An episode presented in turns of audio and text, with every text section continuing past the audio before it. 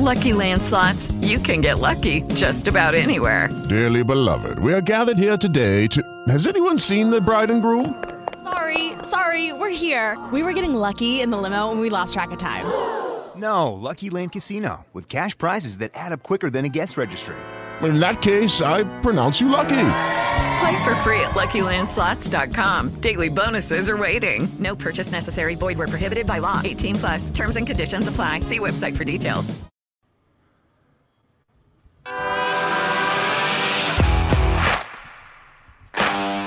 Bienvenido a Esto también es política, el podcast que habla tu mismo idioma, con Mario Girón y Miguel Rodríguez.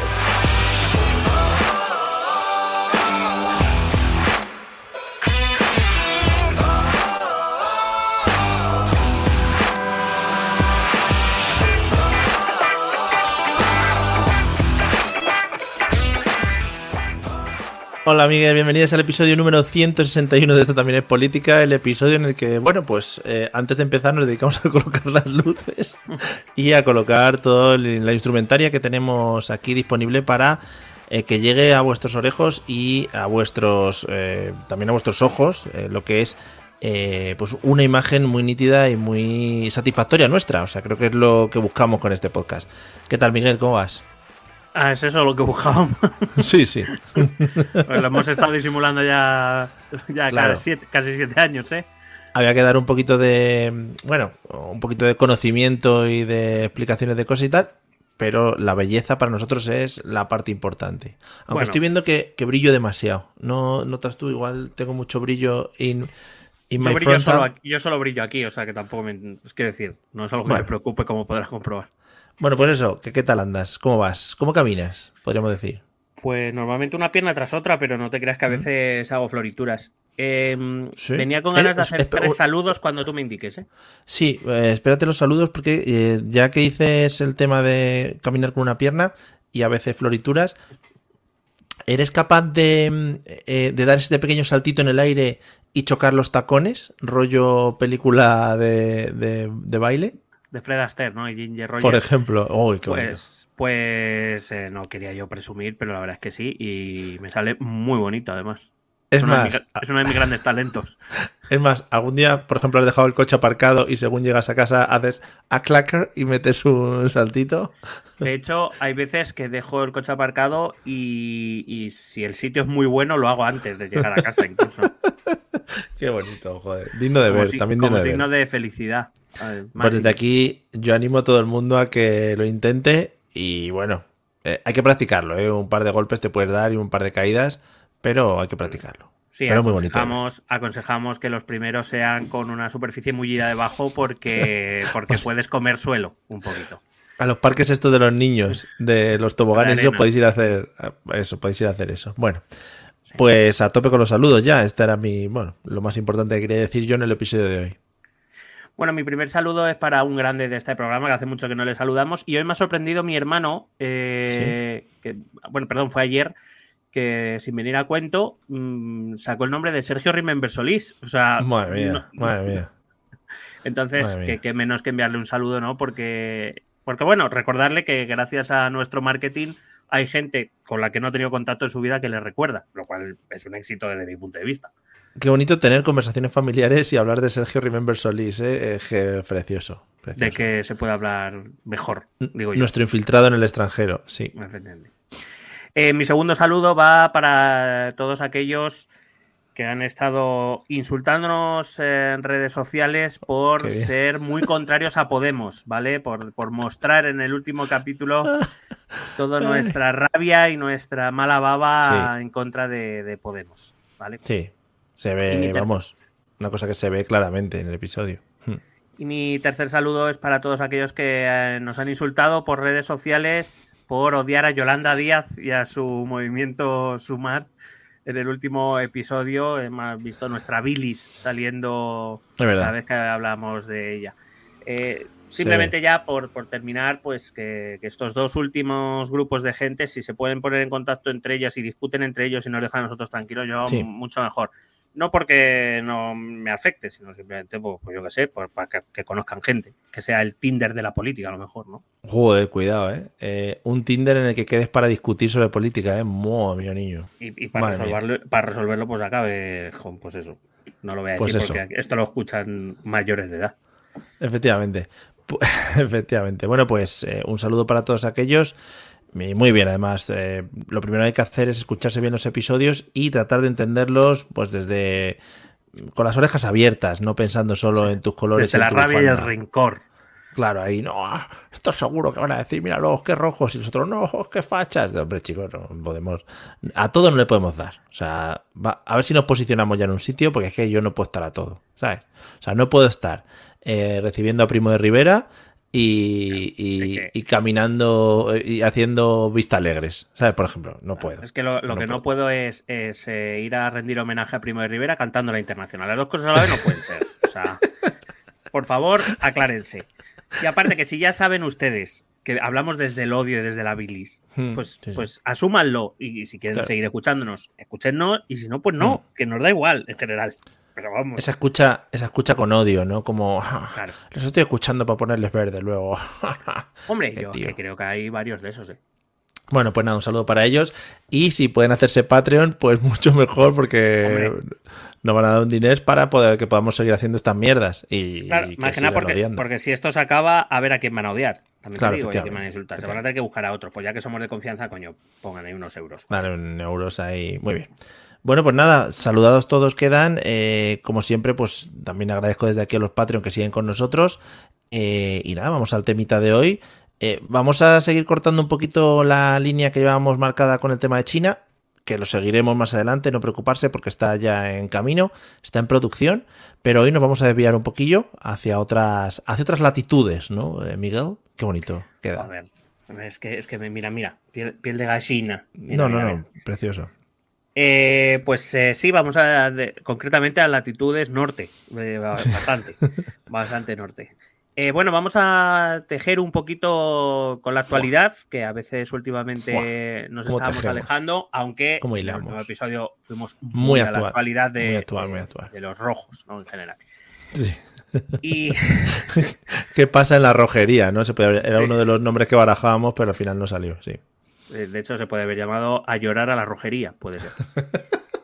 Eh, se está perdiendo grandes eslogans ¿eh? para las campañas de, estos, de estas elecciones. Bueno, y vamos a retomar uno de nuestros temas estrella, aunque esta vez lo vamos a tocar un poquito así ladeadito, un poquito de... De soslayo. De soslayo. Eh, que tiene que ver con la entrada de Finlandia en la OTAN, que ya se ha oh, producido, ya es definitivo. Finlandia ya es país dentro de la OTAN, Suecia todavía no, eh, porque Turquía sí que levantó el veto a Finlandia, pero todavía no lo ha hecho con Suecia.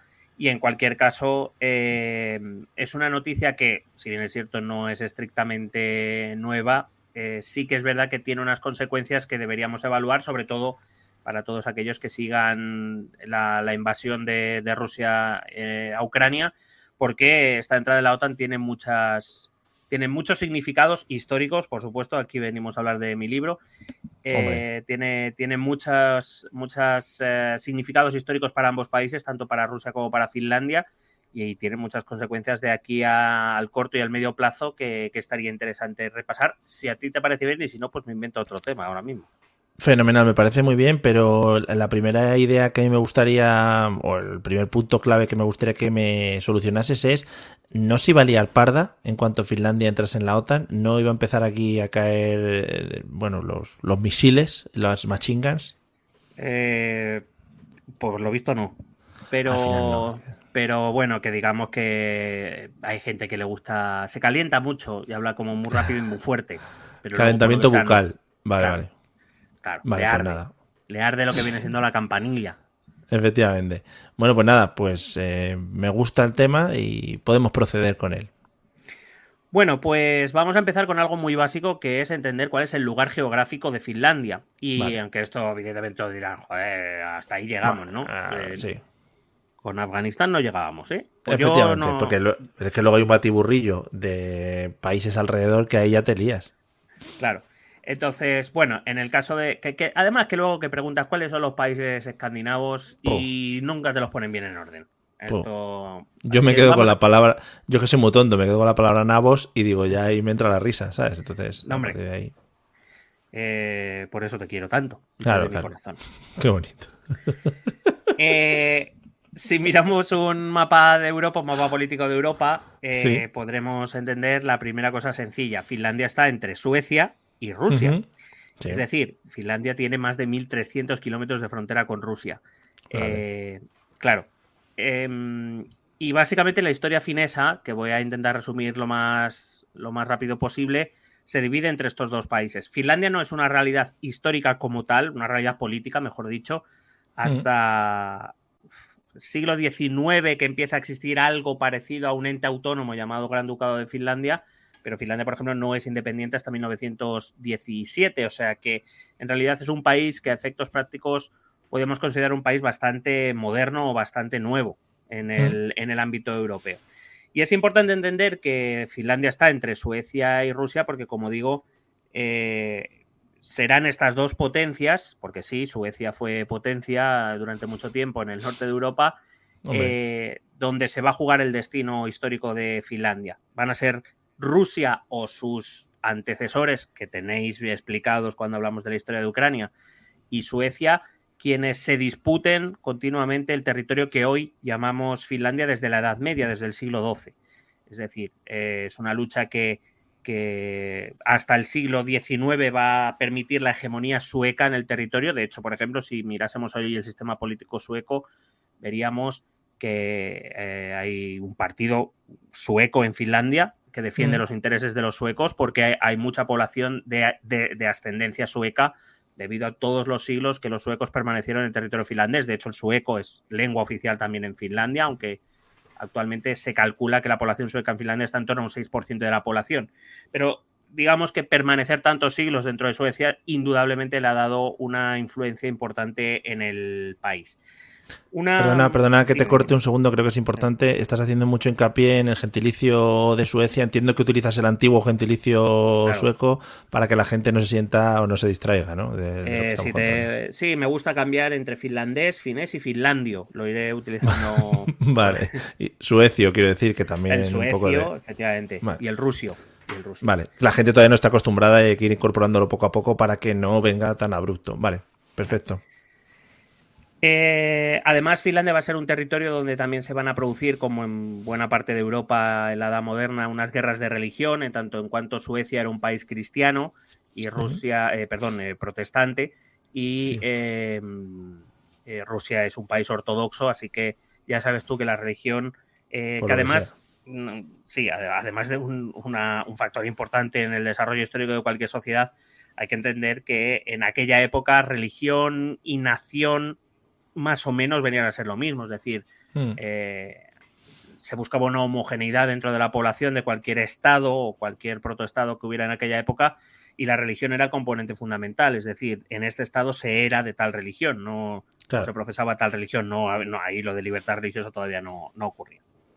Pero bueno, como ocurrió también en, varios países de los que hemos hablado en este humildísimo eh, y a la vez eh, practiquísimo podcast, y excelentísimo también. Y excelentísimo. Desde la segunda mitad del siglo XVIII y especialmente a principios del XIX va a aparecer un movimiento ideológico, el, nacionalismo, que llega para hacerse fuerte en un pueblo que ha conseguido, pese a permanecer tantos siglos, eh, verse sometido, en este caso al pueblo sueco, ha conseguido preservar determinadas cuestiones culturales, eh, especialmente la lengua eh, finesa o finlandesa o Finlandia, y en el que la publicación de, bueno, digamos, todas las lenguas tienen como un libro eh, cuya publicación significa, eh, por decirlo de algún modo, la, mm, eh, el establecimiento o, de, qué lengua y nación se corresponden. En el caso de Finlandia es el, el llamado Kalevala, un gran poema finés que recoge la tradición oral de los pueblos que vivían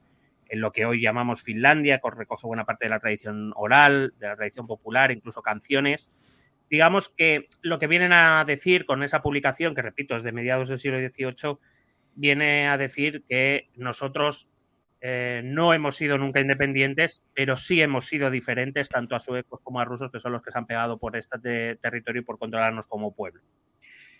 Después de muchos siglos bajo órbita sueca, en 1808 estalla una nueva guerra entre Suecia y Rusia, una más por el control de ese territorio, solo que esta vez la victoria va a ser rusa, eh, que va a obtener el, dominio de buena parte de Finlandia con el Tratado de Fredrikshamn, eh, que según los términos de dicho tratado, y esto es importante, al contrario de lo que pasó en otros países, como por ejemplo Ucrania, que también hemos eh, repasado su historia con Rusia, Finlandia se va a convertir en un gran ducado autónomo. ¿Por qué? Porque en esos momentos el zar de Rusia es em, eh, Alejandro I, que es un zar con tendencias liberales, eh, al menos en una parte de su reinado, es un monarca, un zar bastante contradictorio en sí mismo, tan pronto impulsaba ideas liberales, pues eso de, de, bueno, de, utilizar eh, su poder para, por ejemplo, abolir la servidumbre, como, por ejemplo, tirar de autoritarismo cuando algo no le, entraba torcido, pues a saco. Eh, digamos que Finlandia tuvo suerte, le pilló en una época buena a Alejandro I. Y Alejandro I permitió la creación del Gran Ducado Autónomo de Finlandia, donde les permitió eh, bueno, les concedió bastantes derechos y, privilegios para, los finlandeses, por ejemplo, el derecho a mantener su lengua, que no era moneda corriente en los territorios controlados por el imperio ruso, mantener su religión, recuerdo, los rusos eran ortodoxos y los finlandeses protestantes, les permitió mantener su propio código legal, les permitió un amplio autogobierno a través de un parlamento que elegían los finlandeses, es decir, eh, Finlandia se va a convertir en una, entidad autónoma, eso sí, dentro del Imperio ruso, y el primer gran duque de Finlandia será Alejandro I de Rusia. Pero, como digo, mm, sin, entender muy bien el, momento, tuvieron suerte y, se convirtieron en ese ente autónomo. Entiendo que Alejandro I también pretendía crear un Estado eh, que fuera agradecido para que no les vendieran mm. a los suecos a las primeras de cambio en cualquier caso, lo que va a hacer Alejandro I, junto con ese nacionalismo del que te he hablado antes y que nace ahora, eh, pues va a empezar a crear una determinada conciencia en los finlandeses de que en realidad ellos son otra cosa, no son ni suecos ni rusos, y que en cuanto podamos, pues vamos a intentar librarnos de los dos. Oye, el territorio finlandés, ya que entraban en guerra constante Suecia y Rusia, no sé si tiene algún otro interés más que la propia expansión de cada uno de esos países. Yo qué sé, pues no, que igual tiene unas minas de diamantes, o es que igual el petróleo es muy rico, o simplemente es expansión de los países y punto. Bueno, tiene que ver un poco con la expansión puramente imperialista, especialmente cuando llegamos a estos siglos XVIII y XIX, que es cuando se pone esto de moda. Tiene que ver también con, tiene que ver con zonas de influencia. Eh, ten en cuenta que Suecia, por su lado occidental, tiene a Noruega, que era un reino también potente en, su época y quizás su única zona de expansión natural era hacia la zona de Finlandia y también es una zona de expansión natural para Rusia en tanto en cuanto, bueno, Rusia se ha querido expandir para todos los lados. Eh, dicho esto, es cierto que Finlandia tiene una posición estratégica bastante importante para acceder al mar Báltico.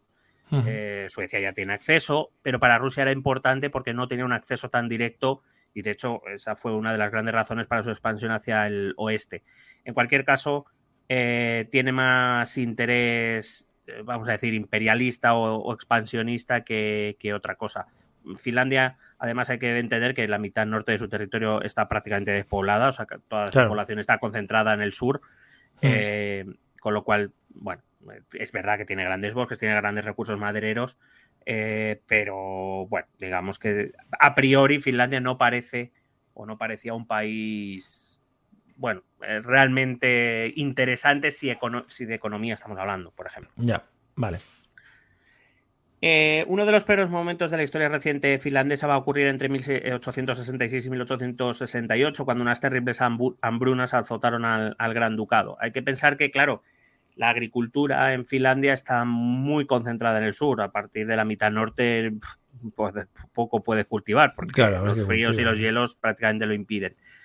Eh, bueno, se juntaron una serie de malas cosechas de, una época climática un poco complicada y, eh, digamos, bueno, se estallaron esas hambrunas que además generaron un odio y un resentimiento en la población finlandia em, en contra de, Moscú, porque en aquella época la administración imperial rusa, que era la dominante, es decir, hay que recordar que sí, que era un gran ducado autónomo, pero pertenecía al imperio ruso, mm. digamos que la administración imperial rusa no actuó con la diligencia y con la eficacia debidas y los finlandeses entendieron que los rusos se desentendieron del, problema. Miles de personas murieron de hambre y de enfermedades relacionadas con ella y otros muchos miles se vieron obligados a emigrar eh, hacia las zonas del sur y hacia el oeste del país para intentar buscar alimento y para intentar buscar un trabajo. Eh, en la cultura finlandesa este acontecimiento se recuerda como un periodo de, grandes sufrimientos, de grandes dificultades ante las que Rusia decidió no hacer nada. Eh, si recuerdas algo bastante parecido a lo que fue el Holodomor en, Ucrania, eh, si bien es cierto, no, no, fue provocado como sí que lo fue por, por, la administración de Stalin en Ucrania, pero que en cierto modo el sentimiento es el mismo, ¿no? El nos dejan morir de hambre y les importamos bastante poco. Y esto va a fortalecer enormemente el movimiento nacionalista finlandés, que a partir de aquí eh, va a, empezar a, digamos, a eh, explotar la idea de que Finlandia necesita autogobernarse a sí misma y no depender de otros países eh, em, para su, propia supervivencia y para su propio bienestar. Con este ambiente llegamos a la Primera Guerra Mundial, durante la cual estallarán las revoluciones internas en Rusia en 1917, eh, la primera en febrero, cuando un gobierno mm. provisional eh, consigue, bueno, eh, echan al zar, a Nicolás II, y imponen un gobierno provisional formado por liberales y mencheviques. Los mencheviques, para que nos hagamos una idea, eran los socialistas moderados. Dentro del Partido Socialdemócrata Obrero Ruso, Ah, digamos, había dos corrientes. Los mencheviques son los que querían seguir estrictamente las doctrinas de Marx y Engels y, por tanto, entendían que Rusia debía pasar primero por un sistema capitalista antes de empezar la revolución socialista. Es decir, estaban de acuerdo en transformar el imperio zarista en un estado liberal a la europea, vamos a decir. Mientras, por el otro lado, estaban los bolcheviques, que entendían que, ¿para qué? Que tira, tira la revolución ya, déjate de decir. Hay que recordar que este gobierno provisional, juraría que esto ya lo hemos contado, si no en Ucrania, cuando hablamos del marxismo y demás. En cualquier caso, eh, esa revolución de febrero pone a ese gobierno provisional de mencheviques y liberales que prometieron hacer muchas cosas y algunas de ellas las incumplieron, principalmente siendo las dos más importantes que prometieron salir de la Primera Guerra Mundial y durante su gobierno no se hizo, y prometieron una reforma agraria donde supuestamente iban a, quitarle todas las tierras a los ricos y a los terratenientes, e incluso a la Iglesia Ortodoxa y repartirla entre los campesinos, cosa que tampoco hicieron. Y este descontento que se va generando en las clases populares, esa decepción que provoca ese gobierno provisional, hace que ganen fuerza los bolcheviques de Lenin, que en octubre, eh, para ellos, en noviembre para nosotros, esto es una de las curiosidades, porque llevábamos calendarios diferentes, se le conoce como la Revolución de Octubre, pero en fecha occidental es en noviembre, los primeros días de noviembre, eh, sí. Eh, bueno, los bolcheviques dan un nuevo golpe de Estado, la Revolución de Octubre, y Lenin y los bolcheviques hacen con el, con el poder. Y aprovechando esta coyuntura de lo que está pasando en Rusia, el 6 de diciembre de 1917, es decir, acompañando casi la Revolución de Octubre de Lenin, la Duma de Finlandia declara solemnemente la independencia del país respecto de Rusia. Sin, sin, embargo, como ocurrió en otros lugares, por ejemplo Ucrania, y también lo hemos contado, eh, o incluso en la propia Rusia, se va a desatar una guerra civil dentro del país entre aquellos nacionalistas que buscan esa independencia y los, los partidarios del, bolchevismo, en este caso dentro de Finlandia, que son partidarios de, instaurar también una revolución socialista y unir sus destinos a los de, a los de Rusia. En este caso, eh, esa guerra civil, al contrario de lo que pasa en Rusia o en Ucrania, que ganan los bolcheviques, en Finlandia la van a ganar los nacionalistas. Y la independencia se va a oficializar en mayo de 1918. Y Finlandia a partir de aquí inicia la construcción, por primera vez Finlandia se convierte en un país independiente y va a construir o va a iniciar la construcción de un Estado democrático, pero siempre recordando, y esto es algo que tenemos que seguir recordando a día de hoy, con la amenaza rusa, en este caso ya soviética, en su frontera. el hecho de tener que... Dime. Ah, perdona, para este tipo de independencias así lanzadas al aire desde el propio país por el grupo nacionalista, etcétera, etcétera, eh, en esa época era importante el apoyo internacional, es decir, otros países se, promovían o, opinaban sobre esa independencia o apoyaban. En general, siempre que no seas una gran potencia, eh, necesitas el apoyo externo. Pero también es verdad que dado que la independencia de estos países pequeños suele ser que se independizan de otra gran potencia, siempre el resto, las potencias enemigas van a encontrar un buen pretexto para, apoyarte. Es decir, eh, en este caso, sobre todo Francia y Gran Bretaña van a, van a apoyar, aunque no tuvieron que intervenir, además intervenir en Finlandia hubiera sido complicado para ambos países, les pilla lejos territorialmente y aparte Rusia estaba en sus propias movidas, es decir, Rusia tenía que construir también un propio Estado desde el inicio, acababan de llegar los bolcheviques y tenían que construir todo el aparato estatal de la Unión Soviética. Eh, bueno, primero de la Rusia soviética y después, de, perdón, de la, sí, de la Rusia comunista y después de la Unión Soviética. Y en un principio eh, la Unión Soviética tuvo, tuvo tiempo con eso. El, gobierno de Lenin va a ser relativamente corto hasta 1924 y después van a empezar esas luchas internas por el poder donde Stalin, que es el que se va a hacer con el poder en contra de Trotsky principalmente, pero que va a dedicar los siguientes 15 años a, asentar su poder dentro de, la Unión Soviética. Y cuando digo asentar su poder, digo asesinar a millones de rusos que no piensan como él. Eh, como buen demócrata. Claro, porque eh, recordemos que es un demócrata de los que ya no queda. Pero claro, ese, ese momento, eh, quiero decir, Finlandia tenía claro que ese momento iba a llegar, un momento en el que, bueno, Stalin una vez hubiera acabado sus movidas internas, pues miraría hacia el exterior, porque, entre otras cosas, como hemos visto también en los capítulos de Ucrania, quizá hasta casi vaya en la naturaleza de la propia Rusia querer expandirse. En cualquier caso, eh, le damos al, al, FF, al FIU, y eh, llegamos a 1939.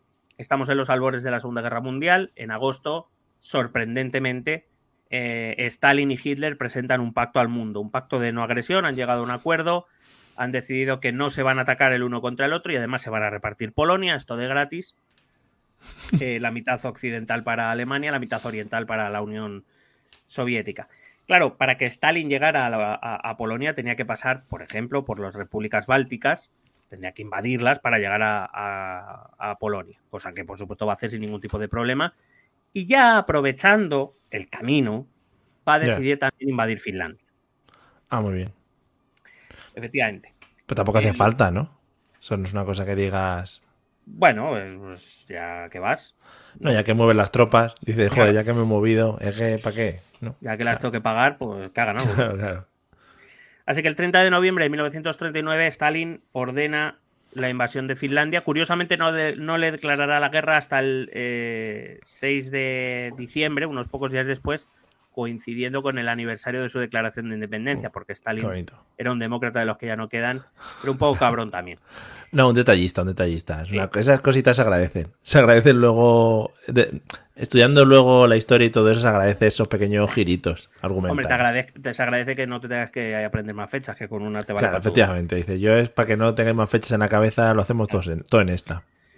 Bueno, la cuestión está en que, eh, como todas las invasiones que se hacían desde la extrema derecha y desde la extrema izquierda, pues Stalin se escudó en que en Finlandia había población rusófila y rusófona, vamos, lo mismo que ha hecho Putin con Ucrania, vamos. Sí, sí, sí. Eh, lo mismo que hizo Hitler con todo lo que tenía alrededor, vamos, eh, era una excusa clásica la de defender a la población considerada propia es cierto que en Finlandia, dado que había estado un siglo bajo dominio ruso, pues sobre todo en la parte oriental había mm. población de ascendencia rusa y, de, de lengua rusa. Y digamos, pues aprovechando que el Pisuerga pasa por, por Vladivostok, pues mm. eh, decidió, decidió invadir Finlandia argumentando esto. Así que eh, a esto, por cierto, había que añadir que Finlandia había obtenido eh, desde su independencia, como te he dicho antes, el apoyo de Francia y de Gran Bretaña, cosa que a Rusia no le gustaba. Vaya, a Rusia no le gusta que los países occidentales apoyen a los países que tienen frontera o se acerquen a los países que tienen frontera con, ella. Eh, volviendo un poco a un mantra que ya repetimos mucho durante los capítulos de Ucrania, que da igual si es un momento comunista, si es un momento zarista o es un momento de extrema derecha nacionalista como el actual, Mm. detrás de todo eso, de esas ideologías diferentes, en Rusia sigue latiendo un mismo impulso, que es el de, el de bueno, eh, ser una gran potencia imperialista, eh, ocupar su lugar en el mundo, que según ellos son eh, la rehostia, la tercera Roma, mm. y que por supuesto cualquier amenaza que vaya contra el propio territorio implicará respuesta normalmente militar, por parte de Rusia. Pero igual no están viviendo un poco fuera de la realidad del mundo actual. Claro, y eh, digamos que Rusia, y esto también creo que lo decíamos en algún momento, vive todavía en el siglo XX. Ese es eh, uno de los grandes problemas y, y, tampoco se les va a sacar de ahí. Quiero decir, no por mucho que se lo digamos, imagínate alguien diciendo, pero que ya estamos en el siglo XXI, Vladimir. Claro. Pues no, no lo allí están poniendo todavía los serranos. O sea, están todavía. los Serrano, los Serrano Beach. Que era la familia imperial, los claro, claro. Eh, bueno, desde Moscú se insistió en que las tropas soviéticas eh, precisaban de los recursos finlandeses para prepararse lo mejor posible, porque a pesar de haber firmado el pacto de no agresión, Stalin decía que o estaba convencido de que tarde o temprano Hitler se volvería contra él. Tampoco era muy difícil de adivinar, no nos vamos a engañar. Y entonces eso implicaba, por ejemplo, eh, para Stalin, que había algunos lugares concretos de Finlandia, como el istmo de Karelia, o sea, que lo quiero buscar en Google, existe, no me lo acabo de inventar eh, que eran, eran lugares relevantes estratégicamente hablando cuando, eh, repito, la Unión Soviética tenía claro que Hitler en algún momento se daría la vuelta y les atacaría. Claro. Eh, esa, ese 6 de diciembre, que digo que Stalin ordena la invasión de Rusia en el vigésimo primer aniversario de la independencia de Rusia, eh, bueno, pues se inició esa invasión con una enorme superioridad militar por parte soviética frente a los finlandeses, que se vieron obligados a firmar una paz, el Tratado de Moscú, que ponía punto y final al conflicto en marzo de 1940, por el que Finlandia cedió eh, generosas partes de su territorio, se calcula que en torno a un 10% de su territorio para el control soviético. Esta guerra, que los finlandeses conocen como la Guerra de Invierno, eh, porque es, entre, diciembre y marzo, pues... Eh, Muy bien buscado. Mm. No, hombre, coherencia. Eh, pues esta guerra eh, fue, fue una derrota rápida y dura para los finlandeses que apenas habían gozado, como digo, 21 años de independencia, pero también va a haber una cuestión importante. Esta guerra de invierno todavía se recuerda en Finlandia porque también enseñó a Finlandia cuáles eran sus puntos débiles contra los rusos, porque los rusos también digamos, son de ideas fijas en todos los aspectos, tanto a la hora de invadir como a la hora de invadir por los mismos sitios. que van siempre con un 4-3-3 fijo, mismo delantero, vale, vale. Efectivamente. Sigue, sigue jugando... Eh, Falso 9. arriba. Vale. La guerra de invierno volvió a ejercer como un evento aglutinador dentro de la población eh, finlandesa, especialmente dentro del nacionalismo finlandés, igual que las hambrunas de, de antes, la pérdida de una buena parte de su territorio, las consecuencias económicas y sociales que inevitablemente tiene una invasión, sumado a la muerte de entre 25.000 y 30.000 finlandeses, la convirtió en la que probablemente es el, evento más dramático y más traumático de la historia eh, reciente de Finlandia. Un evento que se tiene siempre en mente eh, en las decisiones posteriores de las que vamos a hablar, incluida la de entrar en la OTAN en la actualidad. Madre mía, es como la, eh, como la guerra civil española, la transición, todo eso constantemente aquí. La no, pero no, al contrario que la guerra civil española, la guerra de invierno no genera división entre los finlandeses. ya, bueno, pero digo que rollo de acontecimiento a nivel de importancia y de machaque de todo el día y para adelante y para atrás. Bueno, tampoco es que hable mucho de ello, pero cuando de política internacional y sobre todo de Rusia se habla, la guerra de invierno siempre sale, porque eh, digamos que Finlandia entiende que su mayor amenaza proviene de ahí de hecho, mm. esta guerra de invierno le va a dejar claro que quizás es mejor entablar relaciones con Suecia, con Gran Bretaña o con Francia que con Rusia, aunque eh, la amenaza siempre vendrá de Rusia y por eso Finlandia siempre va a intentar llevarse bien, entre comillas, no provocar que Rusia vuelva a hacer lo que ya hizo en esta guerra de invierno. En cualquier caso, Finlandia sí que va a tomar una decisión antes de que acabe la guerra. De hecho, inmediatamente acabada esta guerra de invierno, Adolf Hitler decide ordenar la Operación Barbarroja y decide invadir la Unión Soviética. Mm, un objetivo fácil, sencillo para toda la familia. Que, bueno, rompía ese pacto de no agresión del que te he hablado antes y el 22 de junio de 1941 es decir, apenas tres meses después de esta, del fin de esta guerra de invierno, bueno, perdón, un año y tres meses después de la guerra de invierno, eh, Alemania se da la vuelta y empieza a invadir los territorios soviéticos. Y aprovechando la coyuntura, los finlandeses deciden empezar una contraofensiva contra las fuerzas rusas dentro de Finlandia, ese 10% de territorio que ha, cedido. Que también te Eh, digo, estaba pensando que para no haber sido un Estado nunca conformado como tal, sí que se tienen unas raíces muy profundas en cuanto a nacionalismo y sentimiento de grupo, ¿no? No pasa como en otros sitios. Pero no es, no es poco habitual. En general, el, el- el nacionalismo del siglo XIX especialmente, que es el nacionalismo actual o donde nace el nacionalismo actual, digamos, suele tener una doble vertiente. Eh, por un lado, suelen ser nacionalismos unificadores, es decir, territorios que han permanecido separados, pero que tienen una conciencia común. Eso Mm. fue el caso, por ejemplo, de Alemania y de Italia, que acabaron unificándose.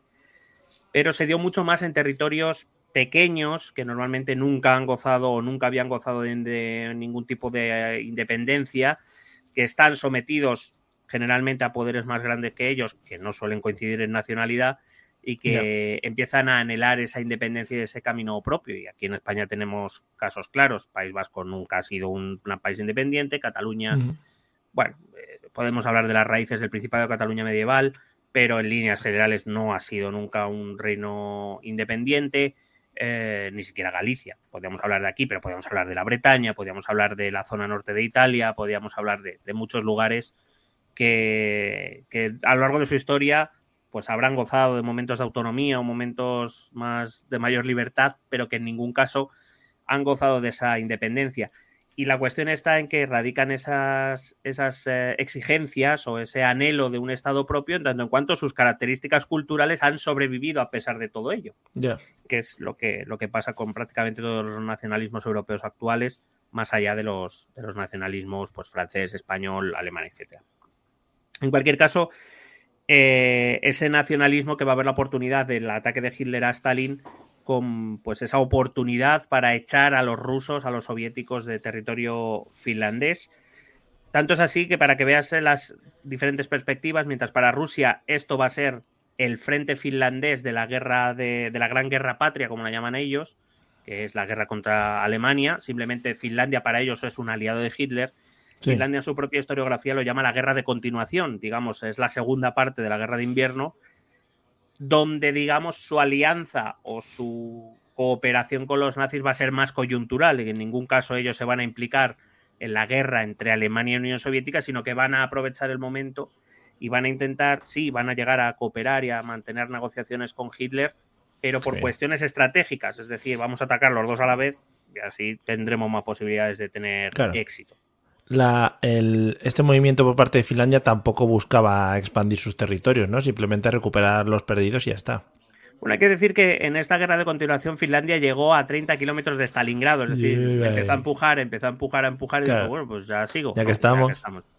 Pero es verdad que en ningún caso eh, parece, al menos, que Finlandia quisiera involucrarse más allá de una, de una lucha territorial con Rusia, es decir, no, no pretendía formar parte de los grandes acontecimientos, o no parecía pretender eh, para formar parte de esos grandes acontecimientos que estaban sucediendo en esos momentos en, eh, en Europa. Pero tampoco se puede negar que, que Finlandia llegó a un acuerdo con la Alemania de Hitler para intentar cooperar para poder ser más efectivo. Su grado de integración o no, o su grado de intención de integración Mm. o no en ese ataque, Sí. solo lo saben quienes los, los eh, negociaron y los ejecutaron. Pero en cualquier caso, sí que es verdad, y eso sí que eh, te lo puedo asegurar, el movimiento de tropas soviético de aquella época indicaba que los finlandeses no tenían muchas más ambiciones más allá de recuperar sus propios territorios y quizá avanzar un poco más, pero no mucho más porque eh, em, el ejército rojo concentró sus mejores y mayores fuerzas para detener a Alemania, no a los finlandeses. Y los finlandeses durante bastante tiempo tampoco hicieron grandes maniobras ofensivas que buscaran avanzar más allá de un determinado frente. Y de hecho, eh, eso va a favorecer a Stalin en el sentido de, bueno, aquí voy a dejar unas tropas porque tampoco le voy a dejar el camino libre a los finlandeses, pero lo, lo mejor y lo mayor me lo voy a llevar a- al frente alemán. Mm. Y así sucedió hasta que en 1944, después de la batalla de Stalingrado y después de que la Unión Soviética ya empieza a empujar a los alemanes hacia su propio territorio, pues Stalin ahora sí decide eh, llevar a cabo una contraofensiva en Finlandia que acabará nuevamente con los finlandeses eh, dentro de su propio territorio y con los soviéticos nuevamente en territorio finlandés. Evidentemente, contra un ejército como el soviético, eh, el ejército finlandés en aquella época poco tenía que hacer.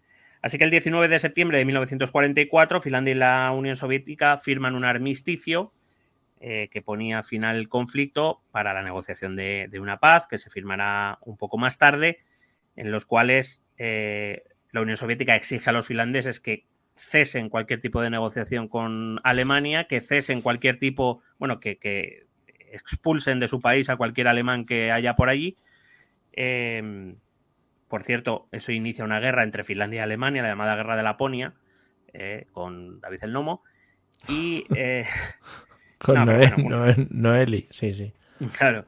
Bueno, una guerra que, no, que aquí no viene a cuento, pero bueno, que eh, en cualquier caso lo que va a hacer es que Finlandia, cuando acaba la Segunda Guerra Mundial, se vea en el país del bando perdedor, al haber colaborado con la Alemania de Hitler y en contra de uno de los vencedores, que es la Unión Soviética, pues se va a ver en el bando de los perdedores. Va a ser condenada en el, en el Tratado de París de 1947 a pagar unas cuantiosísimas reparaciones de guerra a la Unión Soviética eh, algo que por cierto ya se preveía en el armisticio que antes te, he comentado. Así que las relaciones entre... Perdona, cuando se habla de un armisticio, bueno, a ver, eh, cuando hablas de este tipo de pactos al terminar la guerra, suena como un poco en plan, bueno, terminamos la guerra, eh, venga, de tranquis todos aquí, un poco para ti, un poco para mí, al final es los que ganan imponen lo que les dé la gana a los que pierden. Un armisticio, bueno, por aclarar términos, un armisticio no es otra cosa que un alto del fuego general, es decir, eh, separan totalmente los combates eh, para, digamos, crear las condiciones de una negociación, vamos a llamarla calmada, sobre la, sobre, la, sí, sobre la posible paz. A veces los, los, tratados de paz se negocian con los combates en marcha porque los países creen que un cambio en algún combate o alguna ganancia territorial les hace mejorar una posición de negociación, que al final un tratado de paz no es otra cosa que una negociación una negociación donde quien, claro, el, donde el fuerte tiene un gran poder de negociación y donde el, que va perdiendo, pues eh, se ve abocado a, aceptar determinadas imposiciones si no quiere que la cosa vaya peor, porque al final, si lo ponemos en concreto en este caso, Finlandia podía no haber aceptado el Tratado de Paz de París, pero eso significaba que la Unión Soviética entonces reactivaba la guerra y, y pues probablemente pues hubiera ido a acabar con el país directamente. Sobre todo si ya la guerra había acabado, la Segunda Guerra Mundial había acabado y no tenía otro enemigo.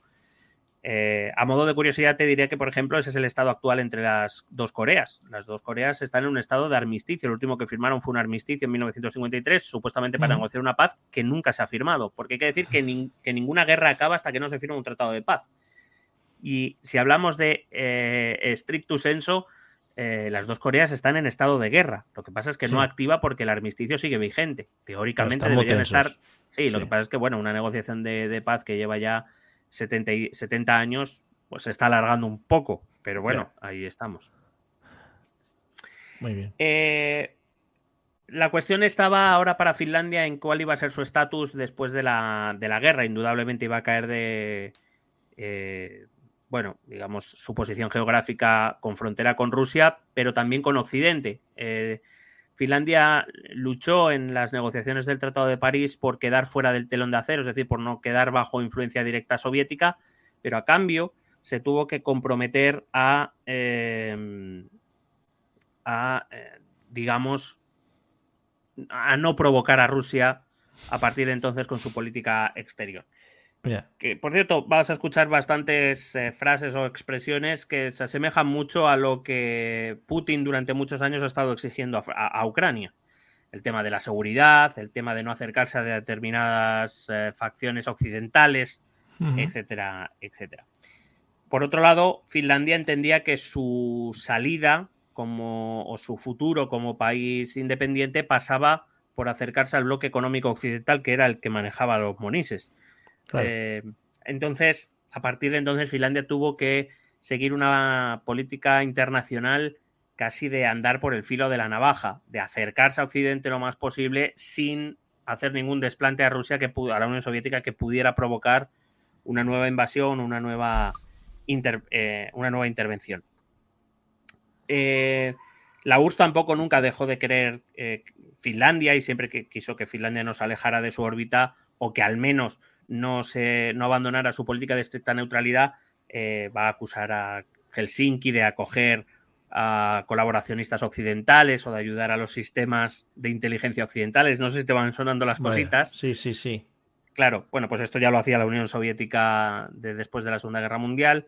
Y que en el momento que la Unión Soviética empezaba a acusar a Finlandia de esto, pues implicaba que Finlandia ponía orejas tiesas y, porque era que vienen los rusos. O sea, esto es, es así. De hecho, ya lo hizo en 1948, nada más acabar la guerra y nada más firmando, después de firmar el Tratado de París, que obligó a, Finlandia, si no quería consecuencias mayores por acoger a espías estadounidenses, supuestamente por escoger a espías estadounidenses, a colaborar con Moscú en determinadas actividades militares bajo amenaza de invasión. Es decir, esto también es una estrategia, por eso te digo que Rusia sigue viviendo en el siglo XX porque sigue usando las mismas estrategias, las mismas. Las Dice, bueno, igual nos ha servido un par de veces, vamos a seguir tirando por ahí. Sí, claro. El miedo a esa invasión que no, que no llegó sí produjo un cambio importante en el gobierno finlandés, que inició una política militar y de defensa mucho más decidida. Decidió entrar en un ejército, eh, digamos, más potente para en caso de invasión, que se produjera esa invasión, poder tener al menos una mínima capacidad de respuesta. Y, en la población finlandesa ya en aquella época, y me atrevería a decir que sigue, que sigue siendo una sensación en buena parte de la población actual, eh, una sensación de que tarde o temprano Rusia volvería, de que Rusia en algún momento volvería a intentar a invadir el país. Una, una preguntita, no sé si aquí en Finlandia, porque no has hecho referencia a ello, no sé si pasa como en Ucrania que quedaron núcleos tan, tan fuertes prorrusos. Entiendo que no, porque al final les hubiera igual desencadenado algún otro movimiento interno o algo así. En eso, eh, quiero decir, de población de ascendencia rusa sigue habiendo, especialmente en la frontera oriental del país, pero es verdad que muy minoritarios, entre otras cosas porque con la caída de la Unión Soviética se produjo una expulsión, bueno, se produjeron unas migraciones de población y sobre todo por todo el trabajo que viene haciendo la Unión Europea de los últimos 30 años. Aunque a eso llegaré en un minuto y, si quieres te, lo, te lo cuento mejor. Genial. Durante, la Guerra Fría hubo otro momento de tensión que fue, eh, fue en, en, 1968, cuando en Praga, en Checoslovaquia, eh, empiezan a darse manifestaciones para exigir libertades. Ten en cuenta que Checoslovaquia era un país relativamente cerca de la zona occidental y empiezan a exigir libertades, empiezan a exigir derechos eh, como los que estaban viviendo en Europa Occidental, la llamada Primavera de Praga, que la Unión Soviética resolvió mandando los tanques a Checoslovaquia, a Praga. Entró con los tanques, se pueden ver, hay vídeos, hay fotografías, cualquiera puede, puede ir a verlo, hmm. en un momento bastante tenso y claro, los finlandeses que querían seguir por ese camino de democratización y más a la occidental que a la oriental, eh, pusieron otra vez las, orejas tiesas eh, por si cualquiera de los movimientos hacia ese, digamos, hacia ese objetivo de un, país democrático y capitalista molestaba a Moscú, pues que Moscú acababan de demostrar que no tenía ningún no se sonrojaba que sí que les molestaba. Pero está bien porque está bien porque en contra de lo que puedan hacer otros países y tal eh, por lo que has dicho, pues ya ha pasado un par de veces que, oye, van buscando, miran a ver qué es lo que pasa y se aprovechan de la situación. Es decir, se alían con Alemania cuando tienen que presionar a Rusia, miran lo que ha pasado en otros países para no cometer los mismos errores. Es decir, un país inteligente me está pareciendo hasta ahora. Bueno, si aliarse con Hitler es inteligente, pues sí. A ver.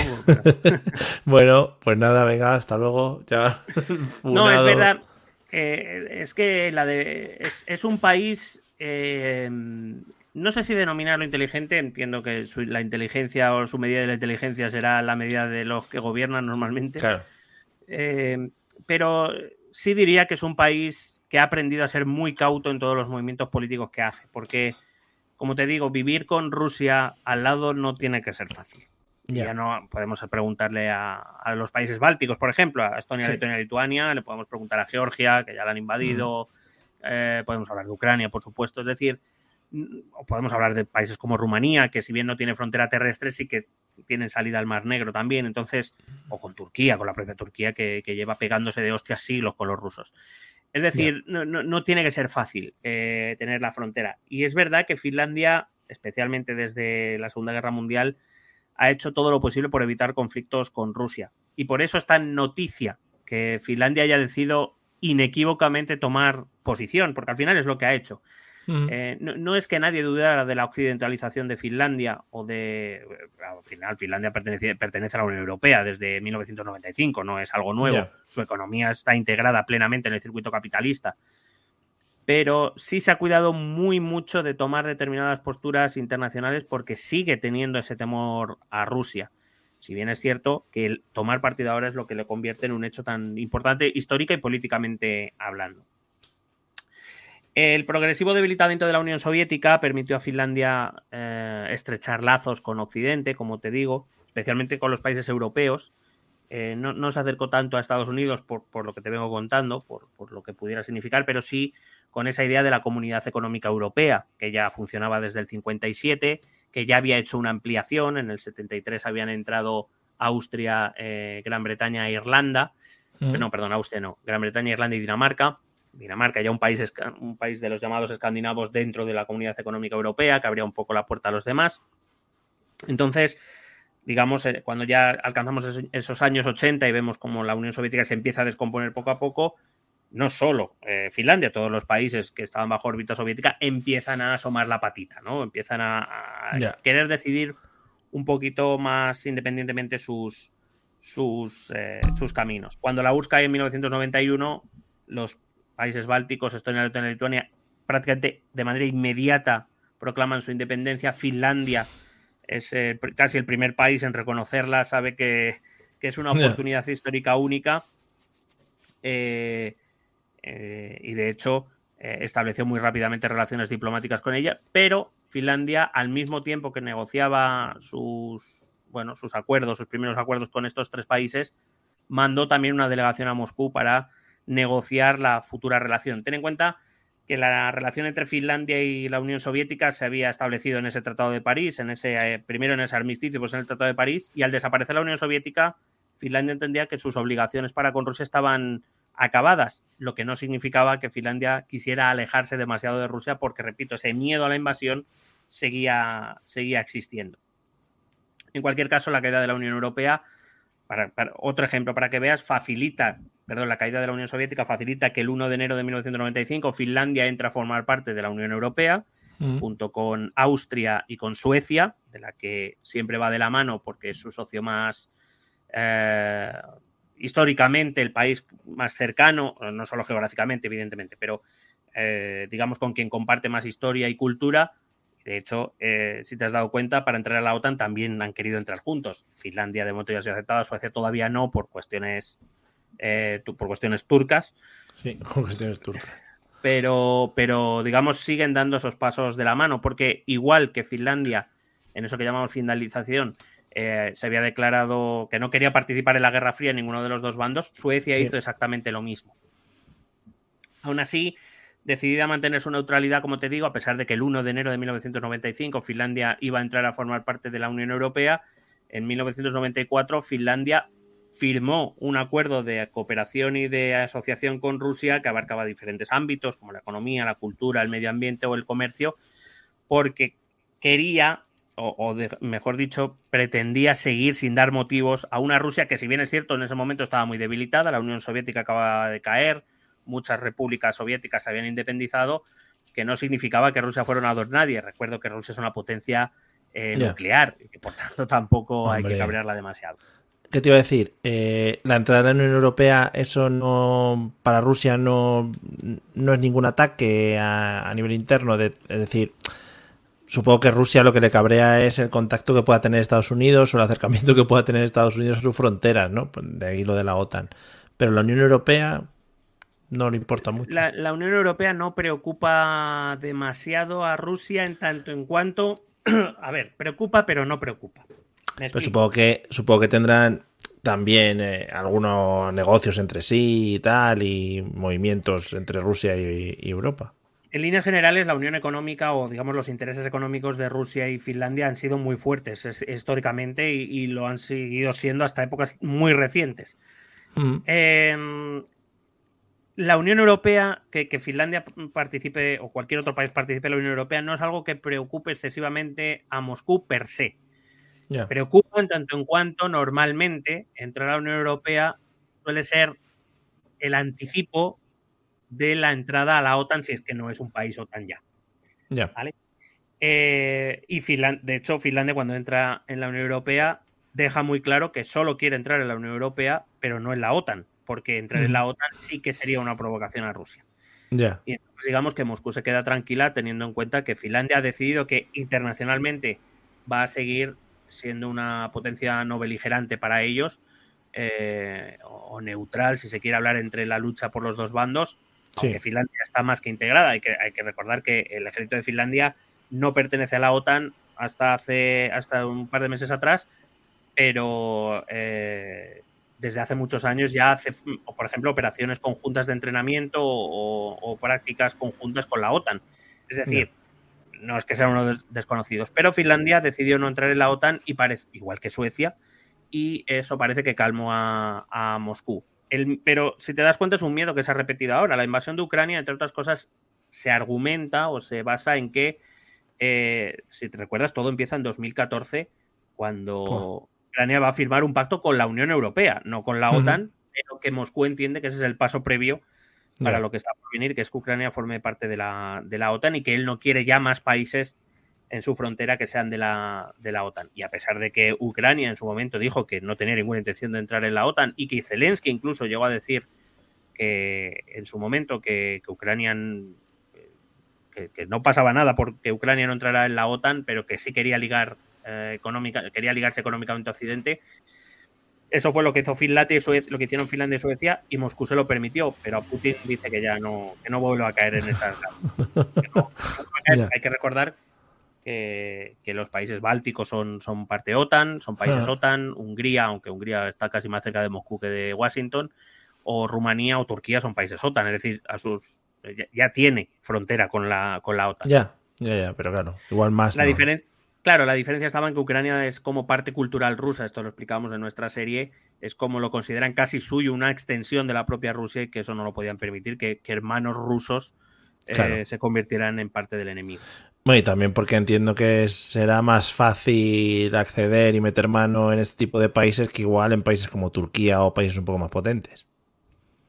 Bueno, tiene, tiene que ver con que esos países que forman parte de la OTAN desde hace muchos años, especialmente hablo de Turquía o lo de, em, por ejemplo, Polonia también prácticamente en el momento que consigue su, bueno, independiente era, pero estaba bajo gobierno eh, o bajo control soviético, claro, muchos de estos países deciden que la amenaza rusa es lo suficientemente fuerte como para entrar en la OTAN. Es decir, eh, nos acabamos de quitar el yugo ruso para, digamos, en una cierta política de disuasión que podemos llamar, para que no mm. me vengan a tocar las pelotas más, me voy a meter en la, en la, en la organización militar, en la alianza militar, bueno, la única que acaba por existir en ese momento, porque el Pacto de Varsovia se deshace, que es la OTAN. Es decir, estos países entienden que la OTAN es un refugio en contra de. Rusia. Finlandia, por ejemplo, y Suecia decidieron que, que no hacía falta, que preferían no provocar a Rusia en, ningún caso y que era mejor ese estatus donde ellos iban un poco a su bola en lo militar, digamos, una política de estricta neutralidad celo militar que le permitía eh, mantener relaciones con los dos bloques y que, bueno, en cierta manera Finlandia lo prefería así, por, casi, por, te digo, por ese trauma casi histórico que, que podía tener la sociedad finlandesa. En cualquier caso, aquella estrategia que pretendía no desafiar a Moscú para no poner en riesgo su independencia, eh, bueno, por ejemplo, le hicieron renunciar a las ayudas del Plan Marshall después de la Segunda Guerra Mundial, eh, como digo, una renuncia expresa a entrar a la OTAN.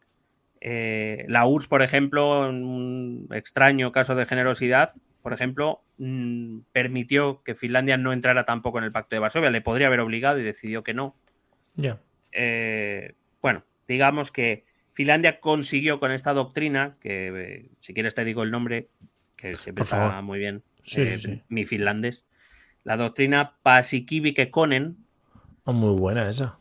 ¿Qué te parece? Pues la Paasikivi-Kekkonen, supongo que será el nombre de personas. Sí, los dos presidentes que gobernaron la mayor parte de la Guerra Fría en Finlandia, Paasikivi por un lado y Kekkonen por el otro.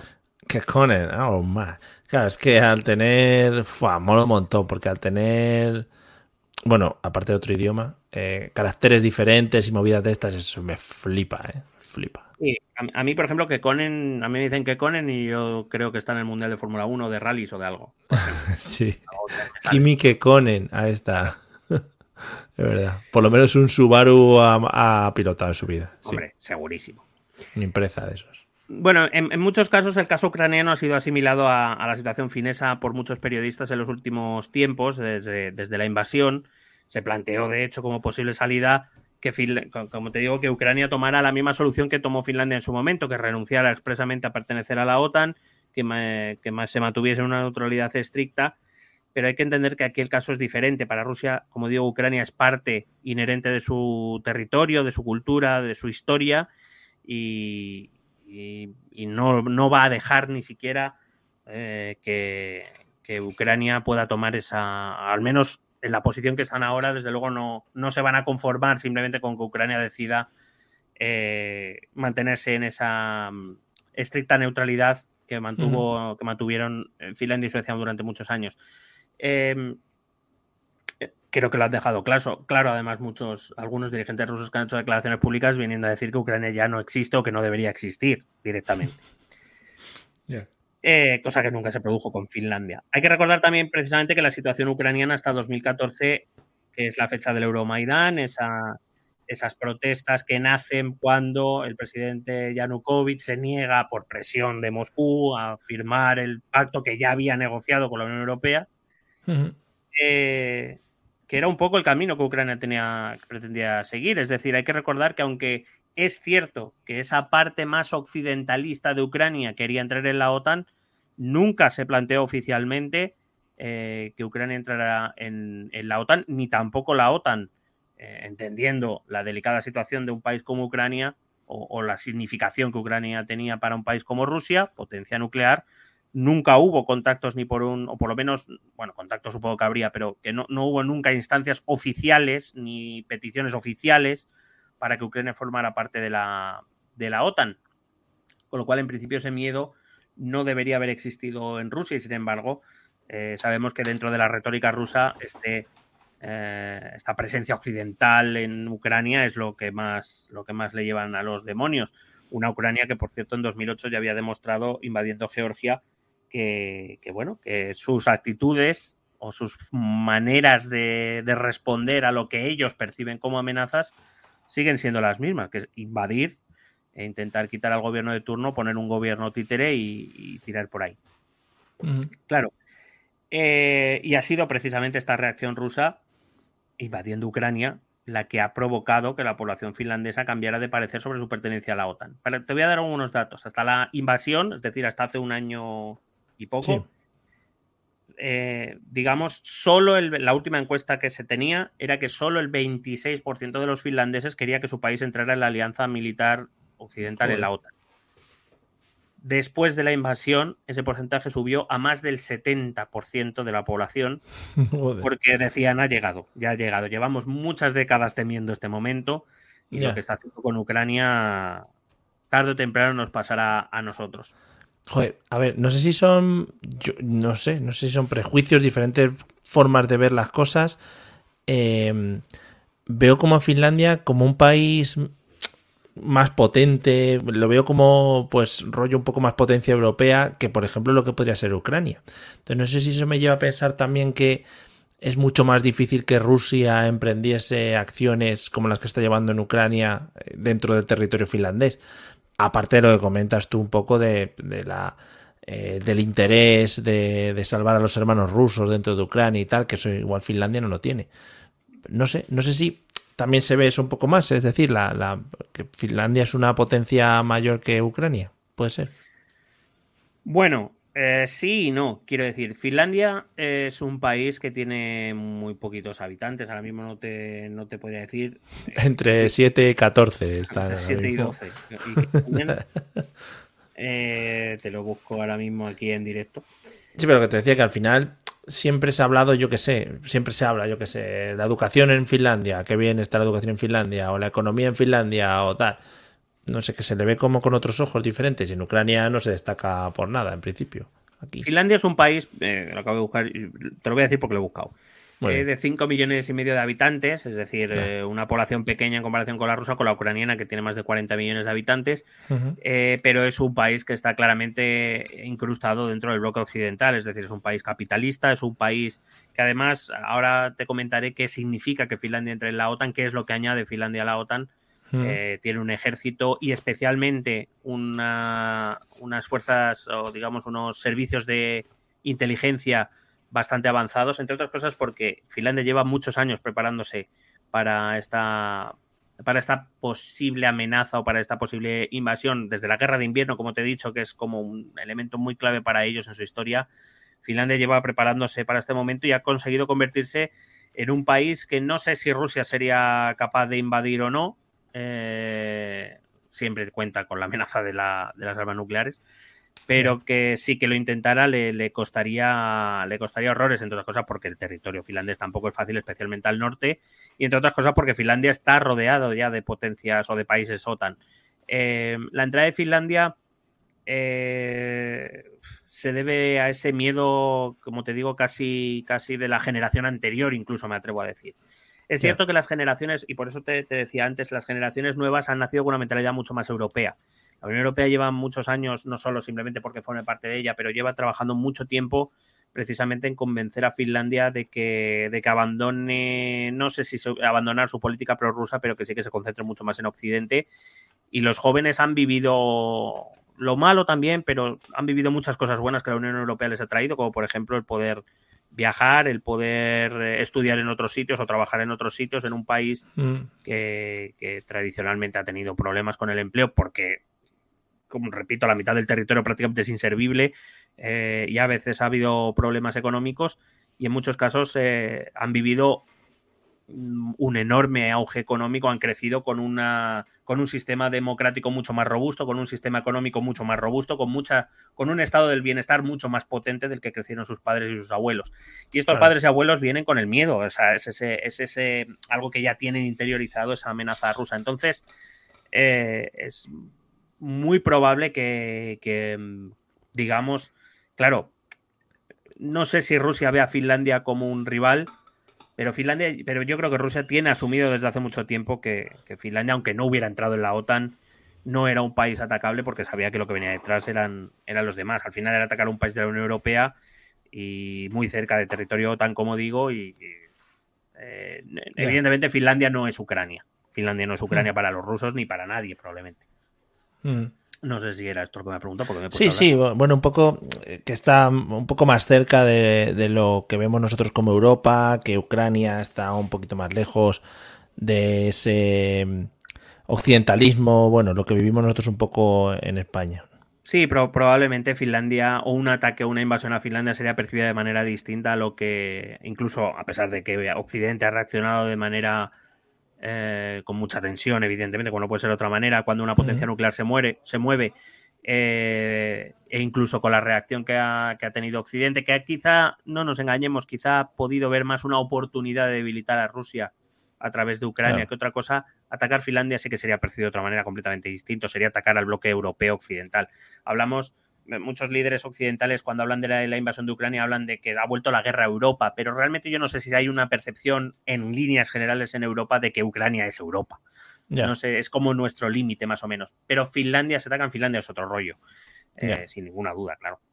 Vale. Eh, porque, bueno, como ya hemos dicho también en otros capítulos y volviendo al tema, eh, ese ha sido uno de los grandes efectos de la invasión Rusia de Ucrania. Ha sido reverdecer la OTAN, una OTAN que estaba moribunda, sobre todo desde el paso de Trump por la presidencia del gobierno estadounidense, un Estados Unidos encerrándose en sí misma. Que vuelve. Diciendo que oponéis pasta o yo me voy. Y una Europa que parecía querer abrir el melón de una política estratégica propia internacional, un poco más alejada de Estados Unidos, pero claro, que esto ha vuelto a, la... Hemos vuelto a los años 90, al final le damos la razón a Rusia y seguimos un poco en el siglo XX. Eh, y te digo que, al final lo que ha conseguido es que uno de los mejores ejércitos de Europa, que es el ejército finlandés, no con muchos efectivos, pero sí eh, de los mejor preparados, porque repito, es un ejército que lleva décadas preparándose para esto, eh, por si a Rusia le traba morriña de su pasado, forme parte de la alianza y la fortalezca todavía, todavía más. El refuerzo que son las tropas de Finlandia en la OTAN para las zonas del Báltico y del Ártico es poderoso. Hay que recordar que una de las zonas más calientes eh, que se prevén en el corto y en el medio plazo eh, a nivel internacional para, las próximas décadas va a ser el Ártico, que se está deshelando poco a poco y está descubriendo recursos por el cual todas las potencias que tienen acceso al Ártico, Estados Unidos, Rusia, eh, van a querer van a querer, eh, digamos, y esperemos que no nos lleven a, esa tercera guerra mundial, que yo creo que no va a venir por Ucrania, en todo caso vendrá por el Ártico. Qué guay. Una guerra del, hielo, ¿no? Ahí arriba. Estaría muy guay que no fuesen los países, sino que venga, está por culo al Ártico ahí a pegaros ahí con ahí. Bueno, al final nos va a a todos. Eh, luego hay, también hay que recordar que a China no le ha hecho mucha gracia que Finlandia entre en la OTAN. Eh, entre otras cosas, le digo por ese acceso al Ártico y porque al final ha empujado a un país que hasta ese momento habían conseguido que estuviera fuera, lo han empujado dentro y Suecia, y Suecia que está a la puerta. O sea que China no está muy contenta con Rusia tampoco en líneas generales. Eh, hay, que decir que el ejército finlandés actualmente solo cuenta con unos 23.000 soldados en activo, que no son muchos, pero que Finlandia puede movilizar de golpe a más de 900.000 soldados, en tanto en cuanto Finlandia, precisamente por la amenaza a Rusia, jamás ha quitado el servicio militar obligatorio. Como digo, hasta 900.000 fineses tienen formación militar. Siendo 5 millones. Joder. es, una quinta parte de la población. No, el 20%, sí, sí, madre claro. Entonces, quiero decir que no es poco y además hablamos de un ejército occidental, es decir, que no van con cañones y arcos y flechas, que, van, que están bien armados. Eh, aparte, Finlandia es un país tecnológicamente muy avanzado. Su buena machinga. Hmm. Hombre, tiene unas machingas poderosas. Nokia, eh, marca Nokia, que esas son buenísimas. Bueno, Nokia, Nokia es el reflejo de algo que va más allá dentro del país y que también tiene reflejo en sus fuerzas armadas. Hay que decir que uno de los de los eh, de las unidades, digamos, de las partes más potentes del ejército finlandés es precisamente el de las comunicaciones. Eh, no solo para hacerlas, claro, a través del Nokia, eh, sino, sino también para interceptarlas y para eh, interpretarlas. Tienen un, departamento de comunicaciones del ejército muy avanzado, que de hecho lleva colaborando con la OTAN bastante tiempo. recuerdo que, claro, al entrar Finlandia en la OTAN son 1.300 kilómetros nuevos de frontera que Rusia tiene con, con, la OTAN, es decir, lo que no quería, lo que quería evitar, pues toma 1.300 tazas que Finlandia da acceso a la OTAN a lugares muy cercanos de Rusia donde hay silos eh, nucleares rusos o a donde tiene Rusia la base de la flota del norte, lo que sin duda la OTAN usará para aumentar su posición disuasoria sobre Rusia en territorio ártico, es decir, el E, que ahora ya estamos aquí nosotros también. Aunque es cierto que Finlandia, una de las condiciones que ha puesto para entrar a la OTAN es que no se establezcan bases permanentes de la OTAN en su territorio Hombre. Digamos, han decidido tomar partido, pero bueno, que tampoco hace falta ir de 0 a 100 en un claro, Me les veo todos entrando. Ah, que no, están firmando, están firmando y todos esperando para entrar ahí. Claro. Eh, como digo, otra de las cosas que gana la OTAN son los servicios de inteligencia fineses, especialmente buenos en comunicaciones, como te digo, es el país de, Nokia, pensados para combatir ciberataques, una especialidad rusa, y ataques híbridos, también una especialidad rusa porque Finlandia lleva ya años combatiendo contra los ciberataques eh, rusos. Hay que recordar además que si bien Finlandia no pertenecía a la OTAN hasta ese año, hasta este año, no es menos cierto, como te he dicho antes, que sus fuerzas militares ya hacían ejercicios eh, conjuntos con fuerzas OTAN que colaboraban de manera más o menos sostenida y que por tanto su integración en lo que será la estructura OTAN va a ser muy rápida, exactamente igual que las de Finlandia cuando Erdogan o el sucesor de Erdogan, si pierde las elecciones, levanten el veto a Suecia. Suecia. Hmm. Eh, hay que recordar que el otro gran país nórdico, Noruega, también es país OTAN, o sea que eh, en líneas generales, pues eh, esto permitirá una estructura en el norte muy potente para la OTAN de cara a luchar con, con, Rusia. Sin olvidarnos, por cierto, de que el presupuesto de Finlandia en sus Fuerzas Armadas es del 2,2% de su PIB, es decir, porque siempre han mantenido un presupuesto muy alto, por esto mismo que te digo, más que la mayoría de los miembros OTAN, por ejemplo, es el doble de lo que invertía España hasta el año pasado, aunque ahora vamos a empezar a aumentar nuestro presupuesto militar.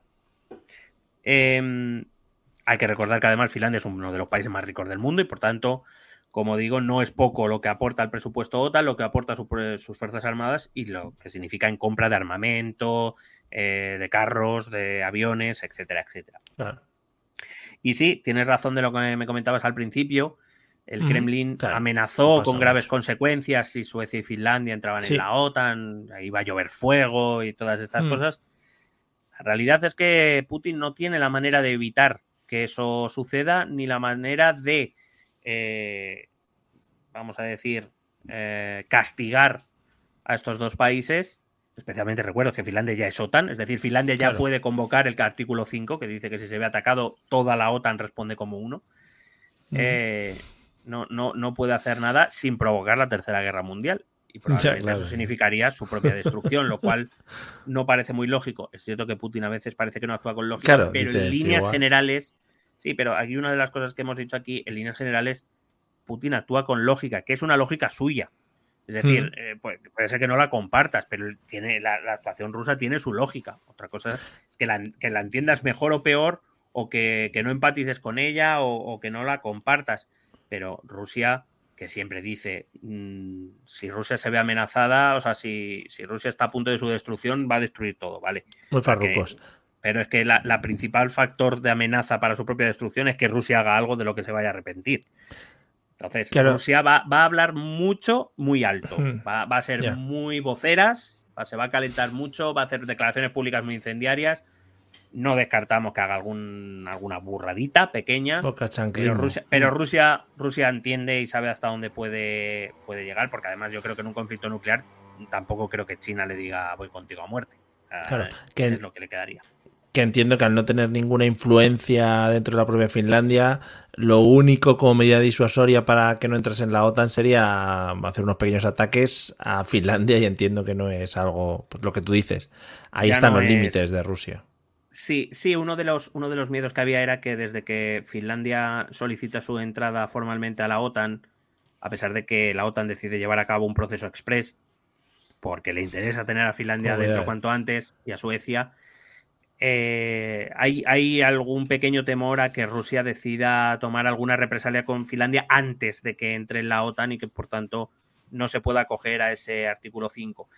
Pero, por ejemplo, ya en aquella época la propia Francia, la propia Gran Bretaña, la propia Noruega eh, ya dijeron públicamente que se encargaban ellos de, asegurar, es decir, que si Finlandia recibe un ataque, que ellos responderían, que no hacía falta que estuviera dentro de la OTAN eh, para responder. Y de hecho, hay que recordar que Putin llegó a hacer unas declaraciones con que no tenía ningún problema con que Finlandia y Suecia entraran en la OTAN, porque él es consciente de que no puede hacer mucho eh, contra esos dos países, porque eso significa echarse encima a todo Occidente.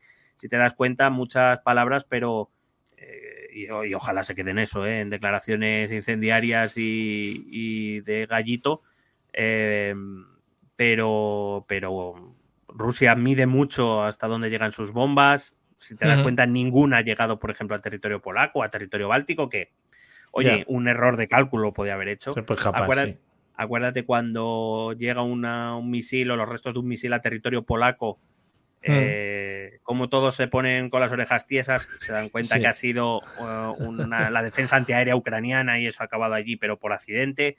Sí. Si te das cuenta, eh, no, ningún misil ruso se ha acercado demasiado, demasiado a la frontera con Polonia o a la frontera con los Bálticos, porque Rusia sabe lo que hay, lo que hay detrás.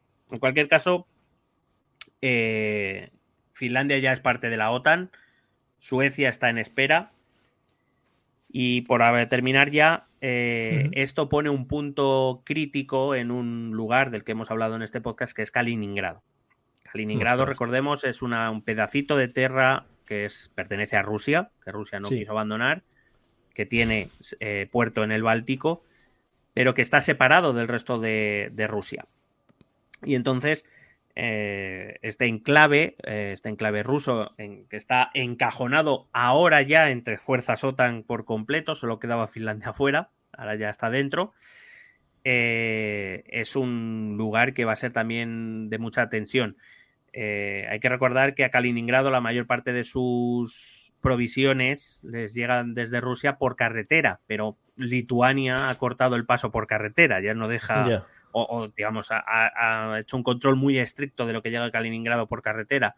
Y esto tampoco, o sea, también enfada a Rusia, evidentemente. Y la cuestión estaba en que Finlandia era de los nueve países que tienen salida al Báltico, era el único eh, junto a Suecia que no estaba en la OTAN. Ahora ya solo queda Suecia sin estar en la OTAN, pero está en proceso de. Así que em, eh, con la entrada de Suecia se terminará por aislar completamente este enclave, donde eh, Rusia tiene parte de su fuerza naval, donde se cree, bueno, donde, donde se sabe a ciencia cierta que hay misiles capaces de albergar ojivas nucleares. No se tiene muy claro que haya ojivas nucleares allí, pero que en cualquier caso es un enclave pequeño, rodeado completamente de fuerzas OTAN y que ha convertido al mar Báltico casi casi en un mar interior de la OTAN, más que en un mar. Porque, y esto volvemos a lo mismo, esto choca con las grandes ansias que tiene Rusia, y hemos hablado también de esto en varias ocasiones, por la necesidad que tiene Rusia de salir a los mares cálidos. Sí, Rusia tiene mucha costa, pero tiene mucha costa hacia el Ártico, mares que en invierno se congelan y que por tanto no son navegables y no le sirven de mucho. La salida al Báltico o al Mediterráneo por el Mar Negro siempre han sido objetivos de Rusia porque esas salidas a los mares cálidos es lo que le daba realmente influencia en Europa y aparte le, le daba riqueza en cuanto el comercio se mueve por ahí. Kaliningrado se ha convertido en el único punto que tiene en el Báltico rodeado de, territorio OTAN y, Turquía, por ejemplo, se ha puesto seria en el tema del estrecho del Bósforo para entrar al Mar Negro y demás. Así que dentro de los objetivos históricos de Rusia, este también se le ha vuelto más complicado en la entrada a esos mares cálidos. En cualquier caso, también hay que entender que Kaliningrado puede significar una ventaja enorme para Rusia, porque desde aquí puede desplegar eh, fuerzas militares eh, hacia la Europa central. Eh, como digo, solo tiene dos puertos donde hacer eso, que son Kaliningrado en el, en el Báltico y Crimea en Ucrania. Mm. Así que, eh, bueno, digamos que dentro de lo que es el conflicto estratégico entre la OTAN y, y Rusia, Kaliningrado y el Ártico se van a convertir en los dos puntos calientes.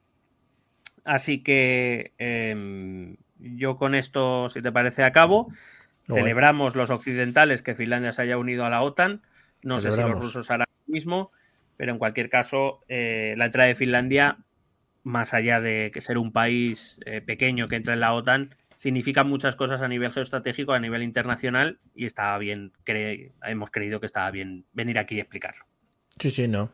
Eh, nos alegramos mucho por los finlandios. Eh, me apasiona mucho que en unos cuantos años igual estemos hablando de, bueno, no de la guerra, pero sí de las batallas en el Ártico o por el Ártico. E incluso no sé si nos tiraremos también a las batallas por la conquista lunar. Podríamos decir que también va a ser otro frente abierto en el que se pueden llevar a cabo batallas. Eh, ahora mismo estoy un poco despistado, pero juraría que la NASA ya ha anunciado los cuatro astronautas que van a Sí. volver a pisar la Luna. Entre ellos, por supuesto, ya han apre- quiero decir, no quiero que se me malinterprete, pero bueno, han metido un negro y una mujer. Hombre, me parece fenomenal, Sí, me sí. parece fenomenal, pero sigue habiendo mayoría blanca. O sea, esto es así. Hombre, por supuesto, por supuesto que no se calienten tampoco, sí, verdad. y, y masculina. Efectivamente. Bueno, pues nada, eh, guay, Eh, pero- perdón, muy guay. Pero que te, que te Sí. decía que, que no, que no te extrañe, que no te extrañe que, que volvamos otra vez a la carrera espacial, a la, a la guerra de las galaxias que se denominó en la Guerra Fría Sí, antes de que. George Lucas hiciera la película. Molaría que molaría que se pegasen en la luna de verdad, ¿no? Pero como solo Pero- suben tres o cuatro, Y además despacio así, ¿no? y muy lento. Ah, Claro. Que fuese una batalla muy despacio, todo muy lento y de tres personas. Y que, bueno, se podría televisar, se podría hacer muy, muy bonito, creo. Muy bonito. Bueno, pues nada, eh, muy guay el tema de Finlandia. Además, tratamos y ah, hilamos un poquito todo lo que es la actualidad y todo lo que está pasando también en Ucrania, Rusia, etcétera, etcétera, con esto. Le seguiremos un poco el hilo. Eh, entiendo que al ser ya o plenos partícipes de la OTAN, eh, ya van a tope con todo, ¿no? O sea, ya no hay que esperar nada, ni papeleos, ni cosas de estas que hemos hablado a veces con la Unión Europea, de que tardan mucho lo que sea. No, no, en este caso además a la OTAN, como te he dicho antes, le interesaba y esto ha ido rápido y Suecia hubiera entrado ya de no ser por, por Erdogan. Bueno, de hecho, y, eh, la entrada de Finlandia hubiera sido probablemente anterior si Erdogan no, no hubiera hecho el veto. Es verdad que el tema de los, de los kurdos entre Suecia y Turquía va a estar difícil. Yo creo que ahora mismo hay un impasse en las negociaciones, esperando las próximas elecciones que, que tienen, que son a finales de este mes, creo recordar, elecciones Mm. presidenciales, donde puede haber un cambio de, de presidente, Erdogan puede ser derrotado, están ahí, ahí las, las encuestas, supongo que hablaremos de, de Erdo, nuestro amigo Hombre, Erdo. Erdo. Qué crack. Eh, a ver si veo la fecha y te lo digo. Igual lo de eh, Erdogan es un poco afán de protagonismo. ¿Por? Bueno, sí, en general, pero bueno. No digo, porque vamos a vetar cosas aquí, venga, para adelante. Son el próximo 14 de mayo, o sea, en dos semanitas tenemos las elecciones presidenciales de Turquía. Como digo, elecciones muy reñidas entre el candidato, eh, vamos a decir, nacional, bueno, entre el candidato del no sabría muy bien definirlo. Digamos, el anti-Erdogan Sí. y, el- y Erdogan. Eh, encuestas muy igualadas. Vamos a ver. eh, yo creo que ahora mismo la OTAN tiene más puestas sus esperanzas en que, en que Erdogan salga de- del gobierno turco y eso sin duda facilitaría cualquier tipo de negociación con Turquía y probablemente la entrada de Suecia se aceleraría. Si no, pues habrá que volver a sentarse con Erdogan a convencerle de que, de que los suecos no van a ayudar más a los kurdos, que es lo que más le preocupa por lo visto. Bueno, pues esperemos que no la líe eh, el señor Erdogan, como siempre, y que, bueno, pues se haga de donde se haga, de una llamada por FaceTime o lo que sea. Yo no Pues, dejarte un autogolpe eh, o, o algo de eso. Por eso te digo, se pueden establecer eh, este tipo de conversaciones. Genial, pues nada, lo seguiremos de cerca, veremos qué es lo que pasa y veremos cómo evoluciona todo esto del tema de la invasión, invasión de Ucrania, los movimientos de Rusia, etc, etc. Y ahora vamos a nuestro método de contacto porque, no sé si recuerdas, el otro día in person hablamos de que teníamos que hablar de una cosa. No, a ver si... ¿Tienes recuerdos? No pocos. Ahora hablamos. Ahora, vamos a ver esto. Escucha nuestros métodos de contacto. Puedes escribirnos un correo electrónico a la dirección esto también es política@gmail.com. Si lo prefieres, puedes buscarnos por Facebook o Twitter a través del nombre ETE Política. Nos encontrarás en YouTube, donde colgamos las grabaciones de todos los episodios. Y si necesitas un contacto más cercano, únete a nuestro canal de Telegram. Busca el enlace en nuestras redes sociales. Toda esta información y mucha más la puedes completar a través de nuestra página web www.estotambiénespolitica.com. Porque tú también formas parte de Esto también es política.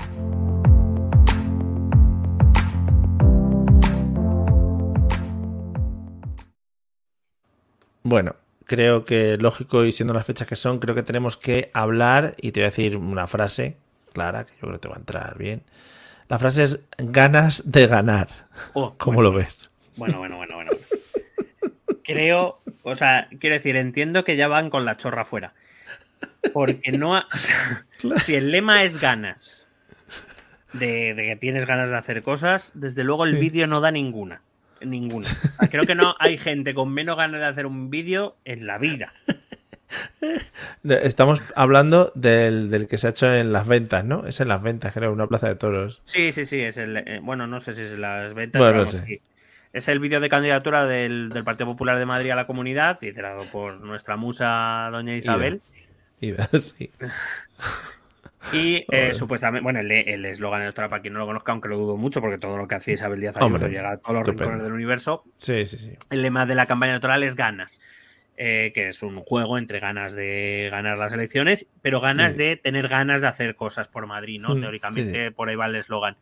Y entonces eh, les ponen una musiquita y los candidatos de la, vamos, los miembros de la candidatura del PP de Madrid van dando como pitos y palmas y van bailando, pero lo hacen con muy pocas ganas. Muy poca Aparte de con muy poco arte, pero bueno, el arte se tiene o no se tiene, no pasa nada. Yo tengo muy poco arte, por ejemplo, pero Sí. ganas, las Claro. tienen que poner. Bueno, Claro. da, da mm, depresión absoluta sí. Mm. ver, ver lo que nos va a gobernar. Por aquí en Madrid, Sí, porque sí. lo tenemos claro que nos va a gobernar. Desde luego espero que, que yo que sé, que se muevan Es- con un poco más de gracia, porque madre mía.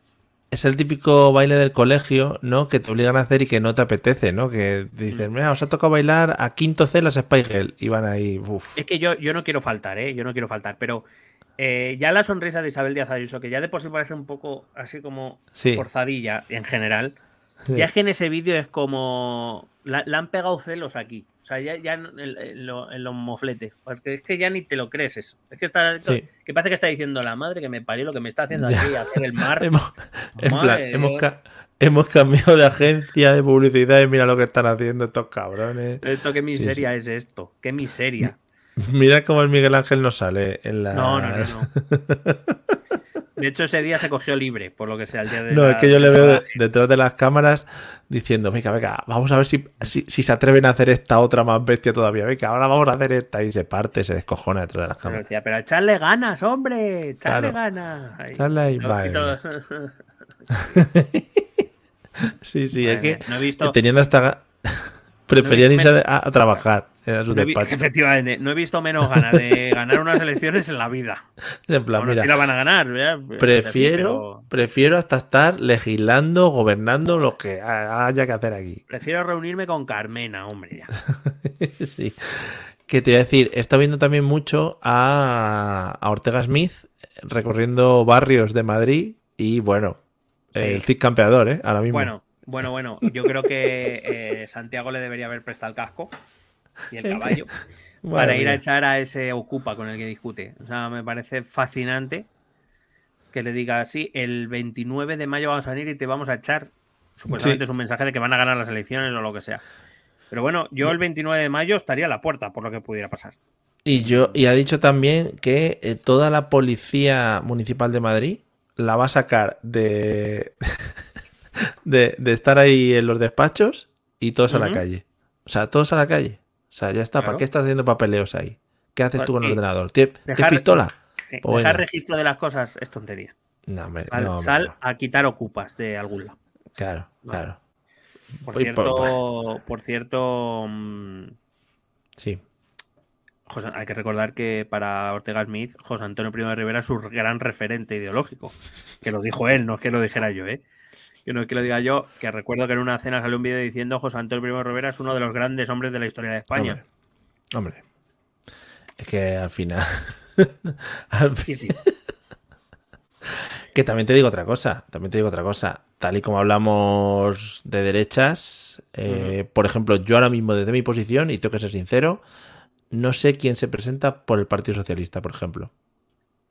Ya, no, ni tú ni nadie. O sea, quiero decir. Hombre, Juan Lobato, el secretario general del partido en Madrid, pero vamos. Decir, Claro, como, como esta vez no ha habido ninguna épica, ¿no? Ningún, ningún líder épico que, que le preste batalla a Ida, pues pero claro, eso, te da un poco la dimensión eh, de la situación en la que se encuentra el Partido Socialista en Madrid, vamos, quiero decir. digo, joder, ni Pepo Hernández otra vez, ni nada, yo que sé, alguno más mediático. Porque además es cojonudo porque han puesto a una ministra para, para luchar por la alcaldía, Reyes Maroto, una ex ministra, Sí. que a la comunidad es como a Pedro ya que le da igual todo, en general. O sea, ya, como- ¿Tú cómo te llamas? Juan Lobato, tira tú. Tira tú. Pero no, no vamos a hacer ni meeting ni nada, no gastéis, no gastéis, esto Claro. vamos, vamos a ahorrar. a- Vamos a ahorrar para Fernández Vara. Está ahí, ahí. Qué triste, ¿eh? Un poquito ya de análisis político sabiendo los resultados, ¿no? Es que, mm, sí, pero, pero bueno, eh, supongo que haremos, antes del 28 de mayo, haremos nuestro programa de repaso de, de las comunidades, las principales Joder. ciudades, a ver cómo van las encuestas y eso. Pero Vale. vamos, quizá lo va a estar más interesante Barcelona, fíjate. Va a estar más interesante Barcelona, porque vamos, lo que es Madrid. Lo que es Madrid no. Fíjate que es que no he mirado ni las encuestas del ayuntamiento, porque, o sea, imagínate cómo está el tema. Es que ni las he mirado. Madre mía. Yo, por Me favor. interesan señor- más las de Palencia. Hombre, muy bonito Palencia. Desde aquí, amigos, por favor, a los votantes del PP, no salgáis a la calle, que queda muy cutre a celebrar esas cosas, Bueno. que se están riendo de vosotros, no salgáis a celebrar, votad lo que queráis. Si nosotros no estamos aquí para deciros que no somos como las monjitas estas que dicen a quién hay que votar, votad lo que queráis, pero hombre, no salgáis ahí a bailar. No, sobre todo si va a ser con las ganas del vídeo, casi que no. O sea, preferimos que no. Bueno, bueno, pues nada, eh, nosotros no nos quedamos con la canción Entonces, del... Una pregunta, ¿te puedo hacer una pregunta Sí? Quito O sea, la música, cuando, gana, cuando gana el PP o gana el PSOE, Sí. se hace mucha gente que se va a Ferrazo a Génova a, Sí. a ondear banderitas. Ah, ¿Tú has conocido a alguien que tuviera alguna banderita de esas en casa? No, la verdad es que no. ¿Dónde las dan? ¿O, Claro. o dónde se compran? Donde las toman. Que eh, no, no sé, no lo sé, no lo sé, porque tengo esa duda, porque bueno, cuando ves equipos de fútbol, la selección, pues esa gente vale, sabes que tiene esas banderas o esas bufandas en casa, pero es que yo esas banderas no las he visto en casa de nadie.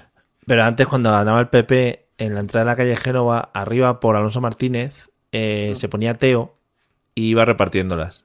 Iba repartiéndolas. Y decía, toma. A lo mejor Isabel también cuando era. Cuando Isabel, la- cuando era el perro de. Cuando era. de Esperanza. El community, el community manager de, del perro de, de. Espe. ¿Cómo se llamaba, el- ¿Cómo se llamaba ese perro? Voy a recuperar. Pecas, ¿no? Pecas, Pecas. Pecas. Pecas. Cuando era el community manager de Pecas. Sí, no, no, bueno. Y eso es lo que nos está, nos está gobernando y pagando. Pues nos está gobernando un perro, efectivamente. Bueno, pues nada, pues visto esto, por favor, si alguien nos puede dar luz, si nos puede dar luz alguien sobre el tema de las banderas, nos vendría muy bien. Oye, podemos poner detrás en nuestros setups una serie de banderas de partidos políticos, de vez en cuando, como para para, eh, para que se metan más con nosotros, ¿no? A lo mejor. Sí, para engañar a la gente también, para descolocarles. Un día pones una de Vox, otro día una de Podemos, yo qué ah, sé. Pero que, así. Que, tú, crees que nos tienen colocados? No, pero bueno, pero un poquito ah, más. Bueno, bueno, que sí. Bueno, ¿qué, bandera? Ponlo aquí en el, en el vídeo del YouTube. Es verdad. voy, voy, cambiando. Al igual que voy cambiando que a veces aparece lo de la página web y tal, voy a poner de color verde, morado, rojo. Pero además pondría un texto que, que, pusiera ahora somos de y que vaya cambiando. Vale, hostia, vale, vale, buena idea, automático. Bueno, pues nada, después de estas ideas habéis, eh, bueno, habéis sido ahora mismo partícipes de un brainstorming sobre las novedades que va a incluir el podcast en la próxima temporada. Eh, y nada más, nos despedimos, esperamos que os haya gustado como siempre, que hayáis conocido un poquito de esta, eh, iba a decir esta introducción de, esta, de esta nueva parte, de esta realidad y de Finlandia como nuevo país de la OTAN. Y nada, nos vemos en el próximo episodio, si os parece muy bien, que seguiremos hablando pues, de otras cosas, mm, habitualmente, porque normalmente nos reunimos para hablar. Así que nada, que lo paséis muy bien y ala, que disfrutéis. Hasta luego. Besete.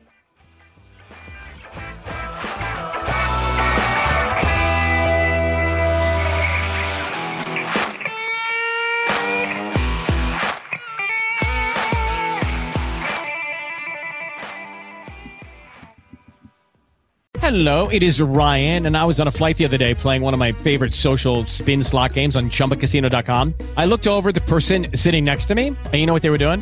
They were also playing Chumba Casino. Coincidence? I think not. Everybody's loving having fun with it. Chumba Casino is home to hundreds of casino style games that you can play for free anytime, anywhere, even at 30,000 feet. So sign up now at chumbacasino.com to claim your free welcome bonus. That's chumbacasino.com and live the Chumba life. No purchase necessary. VGW, void, prohibited by law. See terms and conditions 18 plus.